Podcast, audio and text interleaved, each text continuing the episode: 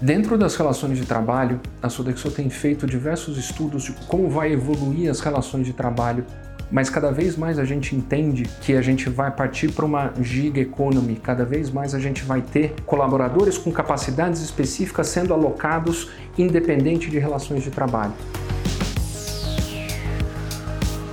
É claro que no Brasil a gente ainda tem um longo caminho pela frente, a gente tem toda uma legislação trabalhista que vai precisar ser moldada, mas em países, em outros países, países europeus e na América do Norte, a gente já começa a enxergar essa nova dinâmica de relações de trabalho, onde eu coloco o meu conhecimento à disposição de uma determinada causa, eu vou, faço meu trabalho, saio, vou para outra eu vou para outro trabalho e assim a, a, gente gira. Não tem mais aquela questão de relação entre empregado e empregador. Aqui acaba cada um sendo praticamente o dono do seu próprio negócio. Depende muito do setor específico, né? Tem setores que a gente ainda tem empresas muito hierarquizadas, muito comando e controle, mas essa mudança é uma questão de tempo, porque a gente está saindo dos modelos tradicionais, migrando para modelos ágeis que em algum momento vão virar modelos horizontais, em que a gente deixa de discutir a sua função e passa a discutir o seu papel. Nessa visão, o gestor ele vai ter que começar a entender que os papéis são mais fluidos, tanto dele quanto do time.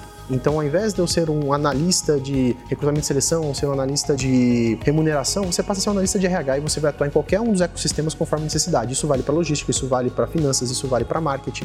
A gente deixa de ter uma coisa cada vez mais específica e passa a abrir papéis mais genéricos, porque eu vou atuar de acordo com a necessidade do momento da organização. Para isso, porque hoje as organizações têm cada vez um contexto que oscila mais, né? então eu tenho que atender a demanda de acordo com o contexto, as pessoas precisam repensar nisso, o gestor precisa voltar para trás para essa questão do papel e falar, poxa, como que eu entendo que eu não sou um gestor de RH, um gestor de finanças ou um gestor de marketing, eu sou um gestor organizacional e eu vou atuar em qualquer um dos ecossistemas de acordo com a necessidade. É muito comum, por exemplo, algumas empresas que eu conheço, o gestor de RH depois de algum tempo vira gestor de qualidade ou muda para cadeiras que não são cadeiras, a princípio, que tem uma conexão, mas ele tem a capacidade, ele já mostrou que ele consegue gerar um resultado lá dentro, então ele tem essa mobilidade, né? A gente é responsável pela organização, independente do departamento ou papel no qual a gente está. Essa mudança do papel, do ponto de vista dos gestores, é você delegar mais. Então, isso passa por ter uma maior zona de confiança. A gente precisa confiar nas pessoas e saber que elas vão entregar e que e elas, a gente pode confiar nelas. Então, o gestor precisa confiar mais nas pessoas e delegar mais.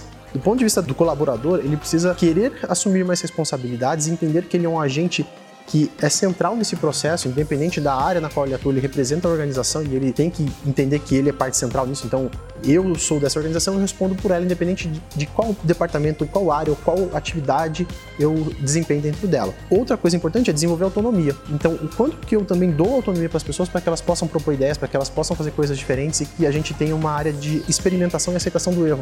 Porque quando a gente faz algo diferente, a gente passa por aceitar o erro. Então, é comum errar, a gente não pode ter um compromisso com o erro, mas entender que o erro é algo desejado. O aprendizado vem do erro. A gente precisa entender que o erro vai acontecer, a gente não pode pegar e fazer ele de modo serial. Ok, erramos, vamos aprender, bola para frente.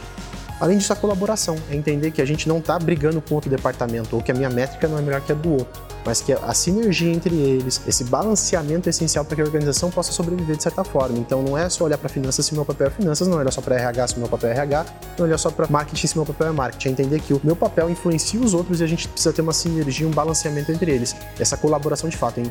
e ser de fato preocupado com o papel da organização como um todo, independente de qual ecossistema eu atue.